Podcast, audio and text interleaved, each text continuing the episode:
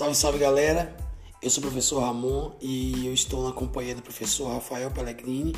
Este é o podcast Quadro de História, um lugar, como você já sabe, para discutirmos temas históricos, filosóficos, sociológicos, relações internacionais e o que mais nos der na telha.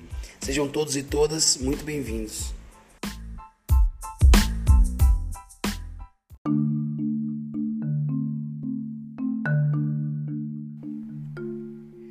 Pessoal, essa é a nossa série Mundo Atual. Nós estamos no segundo episódio e o tema de hoje é o racismo estrutural na ficção, na música e principalmente em nossa realidade.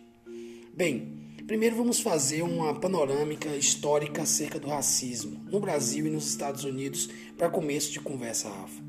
Em se tratando do nosso país, dia 13 de maio, o Brasil lembrou 132 anos do fim burocrático da escravidão. Nessa data, em 1888, a princesa Isabel assinou a rememorada Lei Áurea. O Brasil foi o último país, diga-se de passagem, ocidental a fazer isso, romper o jugo da escravidão. Uma liberdade, diga-se também de passagem, né, foi muito artificial, muito, muito genérica, superficial, e que não inseriu as vítimas da exploração, os pretos, a sociedade civil. Liberta o preto e não lhe dá indenização, liberta o preto e não lhe dá inclusão através de políticas públicas, afinal, o que regia eram os interesses da oligarquia histórica no Brasil. Liberta o preto e não lhe dá educação, liberta o preto e não lhe dá segurança.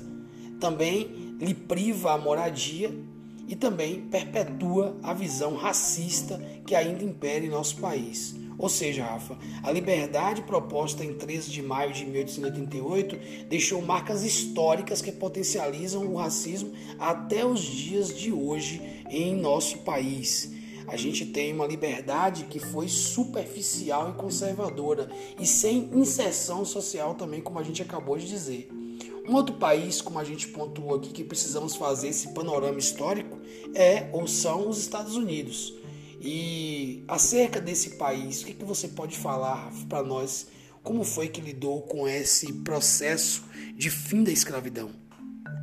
É, pois bem, Ramon, é, os Estados Unidos da América, assim como o Brasil, é, eles aprovaram o fim da escravidão em 1864, no dia 8 de abril, né, pelo Senado, com a 13ª emenda na Constituição, fazendo com que a escravidão não fosse mais executada no território, inclusive aqui na seção 1, né, fala bem assim que não haverá nos Estados Unidos em, ou em qualquer lugar sujeito ou jurisdição é, trabalhos forçados, salvo como punição de algum tipo de crime que o réu cometeu.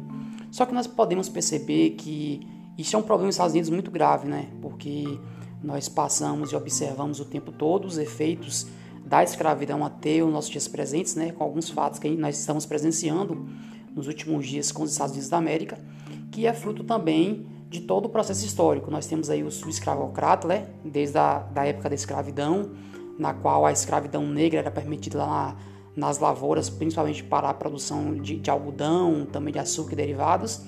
Desencadeou também na, guerra, na própria Guerra Civil dos Estados Unidos, né, entre as colônias do norte e as colônias do sul, por assim dizer. E nós passamos aí, no próprio Estados Unidos, ao longo dos anos, vários movimentos que foram surgindo, principalmente como combates a essa forma de, de escravidão, ou melhor, do próprio racismo que continua perpetuando em seu território. Tivemos aí ícones né, nos Estados Unidos, como o, o caso de Martin Luther King, o, o pastor, o doutor é, em direito Martin Luther King.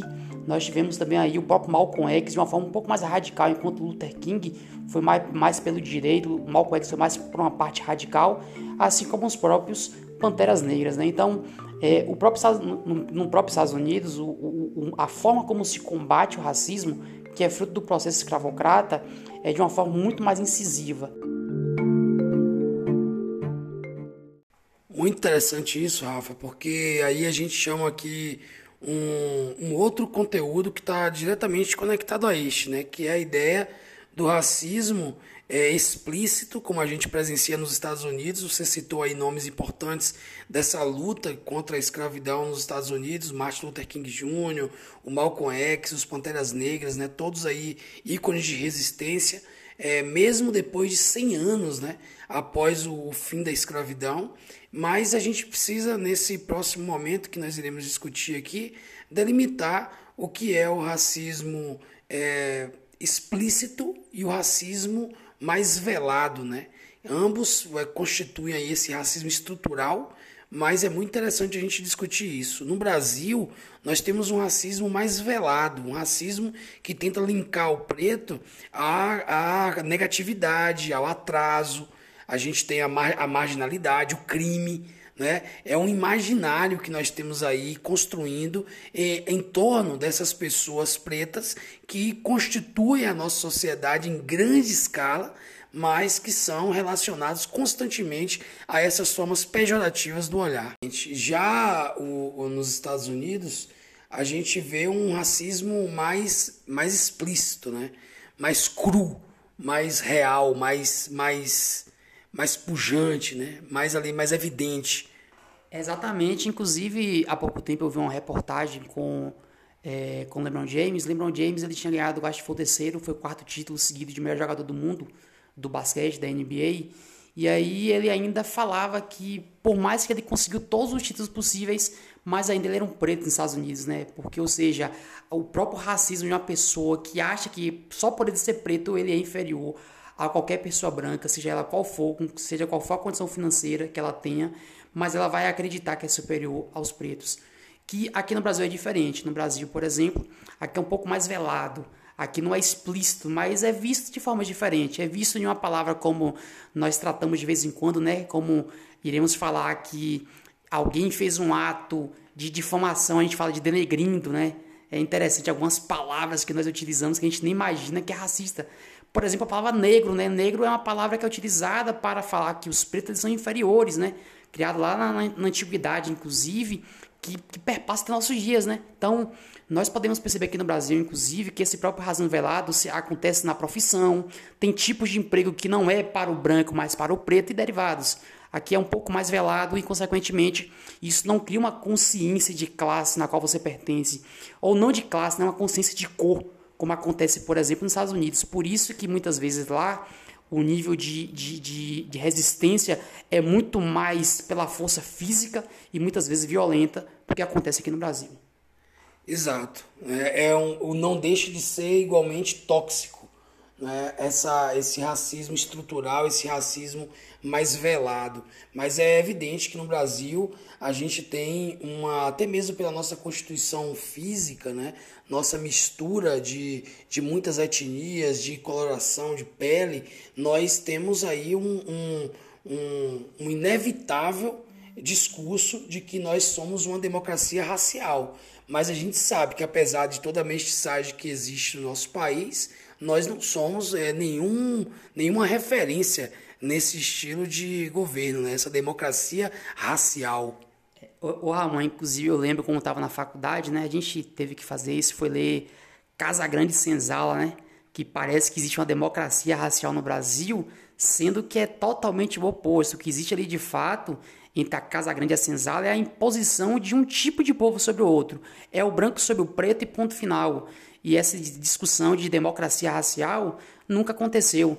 A gente tem que levar para as pessoas esse nível de conscientização, principalmente porque tem que ter consciência de quem você é de fato. Até porque eu e você, Ramon, nós temos uma avó que é preta, por exemplo, e nós temos aqui dentro de cada um de nós o gênero preto que pulsa o tempo todo. A gente precisa ter consciência, inclusive, dos fatos históricos que levaram pessoas, por exemplo, a umas pensarem que são superiores às outras.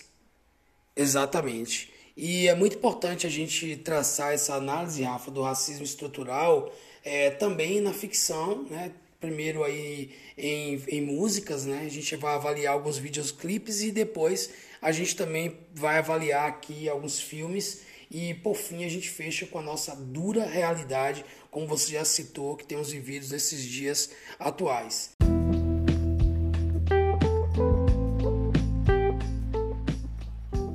A arte, historicamente, é um meio de resistência. A arte é um meio de denúncia social e das suas mazelas que impera contra muitas minorias. Nesse sentido, a gente pode estabelecer também aqui, Rafa, uma análise muito pertinente sobre a arte do rap. ritmo e poesia, como é a sua tradução. E para isso eu queria destacar algumas, algumas letras e alguns artistas. Tem até uma frase que você, ou na verdade uma citação poética desse nosso artista muito querido chamado Baco do Blues, um baiano. Então, como você analisa? Qual é a frase que você destaca dele?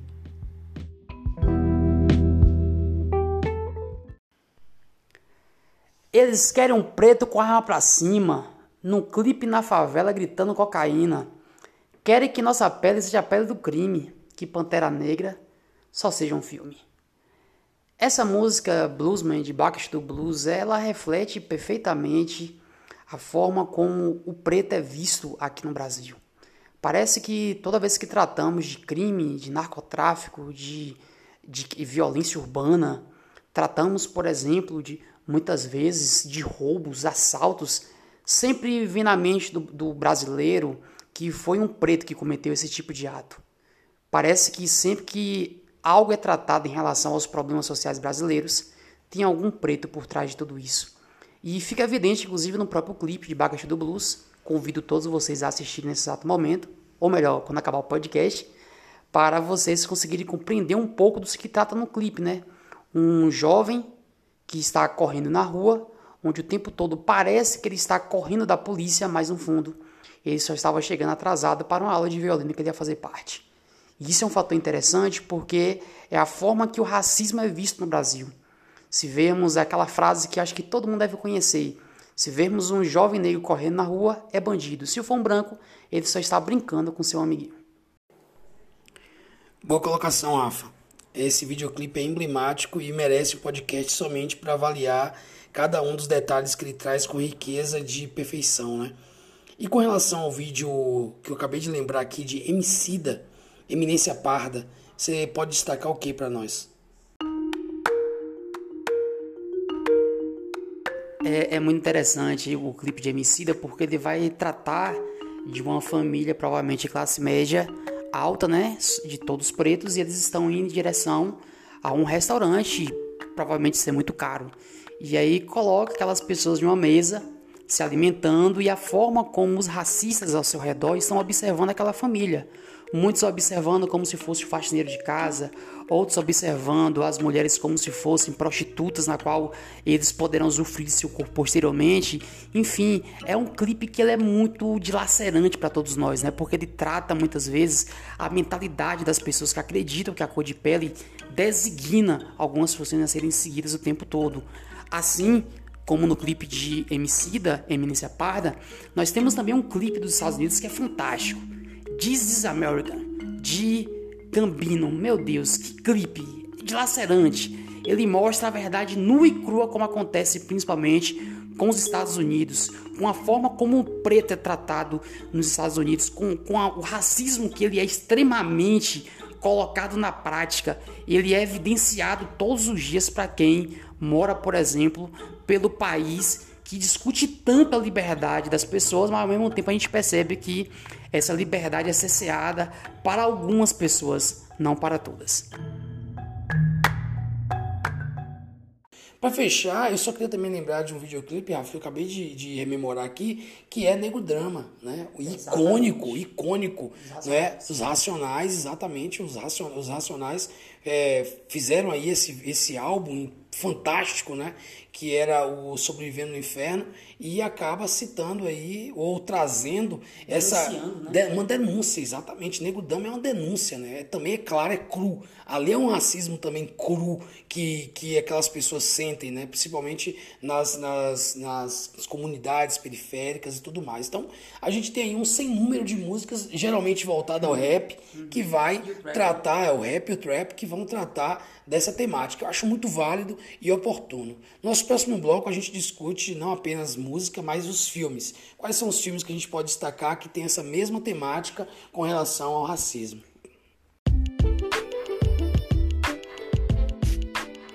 Esse é o nosso terceiro bloco, pessoal. Nós estamos discutindo racismo estrutural. Primeiro, nós passamos pelo olhar histórico, depois visualizamos e discutimos o racismo estrutural nas letras, principalmente de rap, que foi o nosso estilo musical escolhido para ser analisado, e agora vamos falar um pouco sobre os filmes. Rafa, qual filme que você destaca? Vamos fazer um bate-bola. Você destaca um filme que lhe lembra esse racismo estrutural? Eu destaco um também. Para começar, eu tenho um filme que eu sempre gosto de passar em sala de aula, né? Quando é, são turmas do ensino médio, que é Django Livre. Django Livre é um clássico de Tarantino que vai colocar o cenário dos Estados Unidos, é, principalmente ali por volta do século XIX, que mostra um preto que na qual ele ganhou sua liberdade e aí começou a ser um, um assassino né, de aluguel. Ele ganha dinheiro matando pessoas que, que são fora da lei.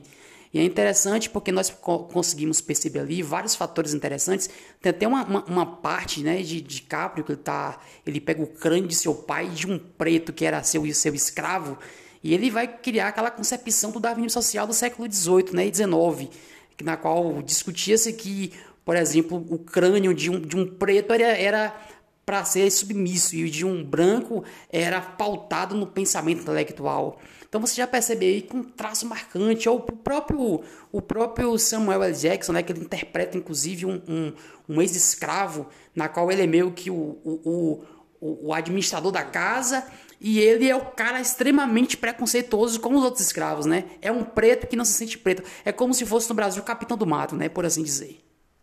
É, exatamente. E, eu fico lembrando o, esse filme, você puxou muito bem aí a sua, a seu, o seu primeiro, a sua primeira citação fílmica, né? É realmente Django Livre é um clássico do cinema, na minha opinião e tem uma temática aí muito impactante, né? Principalmente aí naquele finalzinho de escravidão burocrática, né? No, no, no sul norte-americano você ainda tem um delay para que isso aconteça. Então, foi efetivada a escravidão, como você pontuou no primeiro bloco, 8 de abril de 1864, a 13 terceira emenda por Lincoln, né? Em meio à Guerra Civil norte-americana, mas a efetivação de, dessa dessa desse fim da escravidão vai ser sentido, vai ter um eco. E é justamente aí que o filme de Django Livre se insere. Um, um filme incrível, realmente, a gente indica a todos vocês. A, a, minha, o meu filme, Rafa, que eu destaco é o filme Corra. Eu assisti recentemente o filme Corra e eu achei um, um, um impacto assim visual e também uma ficção incrível que daria aqui um podcast inteirinho só para ele.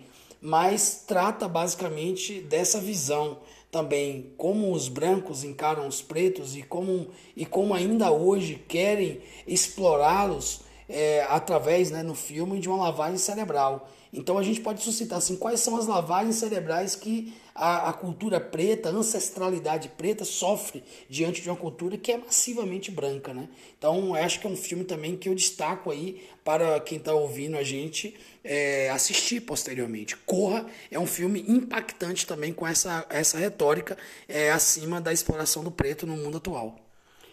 Minha outra indicação aqui, em relação já mais focada aqui no Brasil, é a série de TV da Netflix que é a Irmandade. Né? A Irmandade vai contar como é que surge o crime organizado, é fruto de um contexto na qual, perante inúmeros tipos de opressão social, de desigualdade social, mostra-se como, inclusive, os presídios são é, orquestrados, né? E como também é, as pessoas que vão para o presídio fazem parte ou podem fazer parte da chamada Universidade do Crime. A gente percebe aí drasticamente essa visão do filme acerca de um contexto brasileiro que nós podemos aí até discutir aí crise carcerária também do próprio nosso país, podemos aí identificar é, como acontece as facções criminosas e derivados, né? É minha indicação também aqui no Brasil para que todo mundo possa assistir uma série que já está disponível na Netflix. Uma série que dispensa comentários. Tem que assistir, uma série que precisa deixar claro, né? Brutal. É o nível Maior de. Maior de 18 anos. Exatamente, uma série muito violenta, né? Mas que trata com, com realidade aí máxima esse universo carcerário e também a opressão que essa população preta vive dentro desse universo social que os empurra constantemente para ser à margem dos direitos sociais, né? E isso acaba desenvolvendo ali essas irmandades, essas organizações criminosas que têm atingido em cheio o nosso país. A minha próxima indicação é Amistad, Amistar é para você entender o caráter histórico da escravidão. Amistar é um filme que deixa assim é muito claro, né? Ele, ele, ele consegue nos levar para um tumbeiro, para um navio negreiro. Dá para a gente é, entender ali como era aquele universo é, aterrador. Né? No Brasil foram computados 4 milhões e 900 mil pessoas que foram trazidas aqui ao longo de 300 anos. 600 mil morriam pelo caminho. E aí o filme Amistad trata dessa questão também de como essas pessoas foram é, é, perderam suas vidas, né? E foram raptadas muitas vezes. Rafa, qual é a sua próxima indicação? Já para nós terminarmos aqui, eu queria citar dois documentários, né? Feitos pela também Netflix. Netflix aqui, show de bola para esse mundo cinematográfico. É o primeiro de Madame C.J. Walker, uma das mulheres mais ricas que o o século XX conheceu uma mulher é, filha de ex-escravos, né, dos Estados Unidos. A primeira, a primeira mulher milionária dos Estados Unidos. Exatamente. Ela basicamente vai desenvolver uma indústria aí focada no cabelo das mulheres, até porque o cabelo faz parte da estética, né? E ela vai criar a, a indústria da beleza fantástica, assim, uma discussão sensacional. Ela inclusive explodiu, ela vai ser a mulher milionária mais rápida que a gente conhece, ela consegue fazer a fortuna em poucos anos, porque o produto que ela fez era focada para um público que tinha uma questão de autoestima muito baixa e a partir de sua estética ela conseguiu fazer uma modificação é, sensacional a partir desse aparato estético, né, que é muito importante para nós. A CJ Walker, né, que, que no caso a sua empresa, ela vai estar localizada em um cenário início do século XX, né, final do século XIX, início do século XX aí, você tem ali um, um, um momento ainda que os Estados Unidos passam claramente por um, um processo de racismo grosseiro na sua sociedade, né? Outros filmes a gente poderia discutir, Rafa, mas vamos apenas citar, né? Que é a Pantera Negra, que é um ícone, né? Desse, nesse universo de heróis, o primeiro herói negro, né? Preto desse, desse universo de Vingadores e tudo mais. E Os Olhos que Condenam, né? Que é um documentário também incrível. É interessante que Pantera Negra faz até referência, né, até o, o, próprio movimento Pantera Negra que teve nos Estados Unidos, né? Até no filme tem algumas cenas que discute isso, né, a importância do movimento, quem foram eles e tudo mais. E Olhos se condenam, né, pra gente finalizar aqui, é um documentário é, de um grupo de quatro jovens que foram condenados por matar uma, uma, uma mulher, né, é, se eu não me engano era corredora, e aí ela morreu no parque, e aí não tinha provas de quem foi que matou, e aí acusaram quatro jovens desse crime absurdo. Todos eles foram condenados e passaram por traumas psicológicos gravíssimos na cadeia. na cadeia, foram conviver junto com pessoas que de fato cometeram crime, sendo que eles não cometeram. E aí eles sofreram aí problemas muito pesados em relação a este fator, né? E aí o filme mostra como é que essa verdade foi construída pela mídia, pela polícia, inclusive dos Estados Unidos, e esse impacto, né, na vida desses jovens que todos eles para tentar meio que sanar essa injustiça com cada um. Eles foram que ressarcidos financeiramente falando. Indico também todo mundo assistir este documentário da Netflix.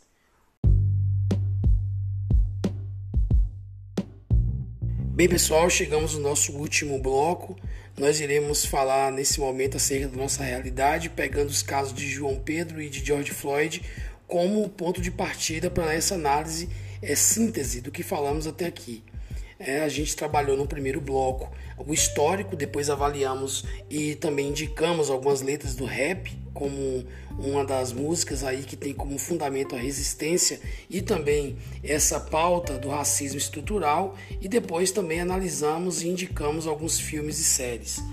No que diz respeito ao caso de João Pedro, este jovem foi executado a sua casa foi alvejada 72 vezes. Uma desses tiros pegou as suas costas e veio a assassiná-lo. Né? Claramente, nós falamos assassinato porque se trata de uma maneira desproporcional da polícia em uma incursão na periferia em meio à pandemia. No caso de George Floyd, foi um vídeo aterrador, porque claramente você percebe ali uma violência monstruosa após o policial abordar George Floyd, ele pisou no seu pescoço e mesmo ele dizendo que não conseguia respirar, ficou debaixo da guarda do policial por cinco minutos, sendo é, paulatinamente executado com requintes de crueldade. Então é um, é um problema grave que nós enfrentamos, é, perpassamos aqui a história, a música, o cinema e vemos isso em nossa realidade tristemente, Rafa. O que, que você me diz sobre isso? Quais são as condições do preto no Brasil?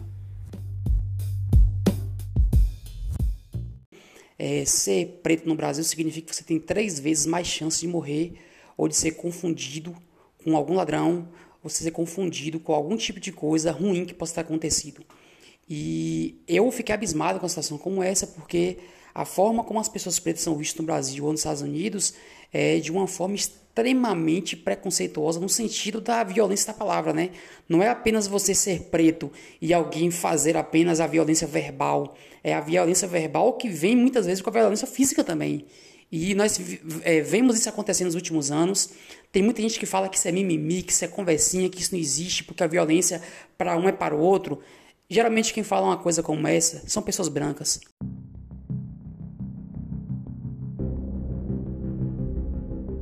E o pior dentro dessa situação é presenciarmos a continuidade, né? A gente pode ter que citar João Pedro e George Floyd como, infelizmente, mais um exemplo e é muito provável que não vai parar por aí. Se nós formos catalogar todas as pessoas da população preta no Brasil e nos Estados Unidos que morrem todos os dias, teremos aí uma cifra que é um genocídio. É um genocídio. E a gente também acompanha nessa pandemia a, a, a maior quantidade de mortos em Nova York, por exemplo, que durante muito tempo foi o epicentro da crise, não é? A gente acompanhou ali as mortes que eram grande parte imigrantes e pretos. Então você observa que é sim um, um país que tem, tem marcas brutais com relação a esse preconceito né, que, se arrastou mesmo 100 anos depois da 13 terceira emenda ter sido assinada.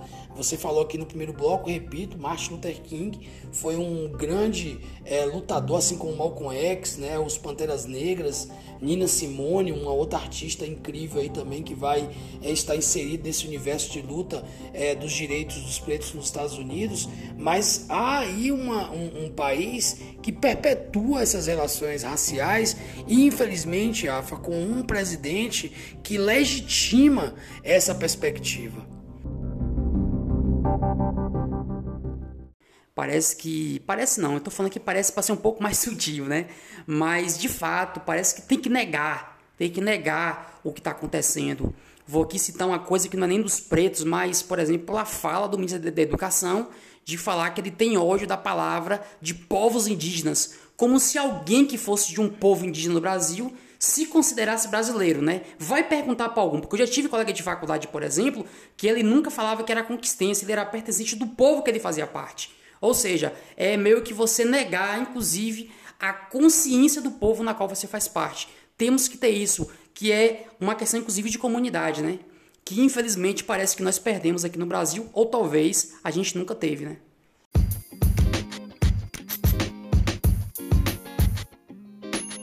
Negar que nós somos um país racista é negar que nós fizemos parte de uma história com base de sangue, suor e lágrimas de muitas pessoas que foram oprimidas. Gratidão, pessoal, por nos ouvir até aqui. Espero que tenhamos aí dado muitas indicações para a sua área de música, né? explorando rap, mas também em séries, vídeos e aí com nossa análise é, do mundo atual acerca desses dois casos que citamos de, infelizmente, George Floyd e João Pedro. Espero que vocês tenham gostado. Acompanhe os nossos próximos podcasts, curta esses aí que nós já produzimos, ouça também cada um deles e nos vemos na próxima.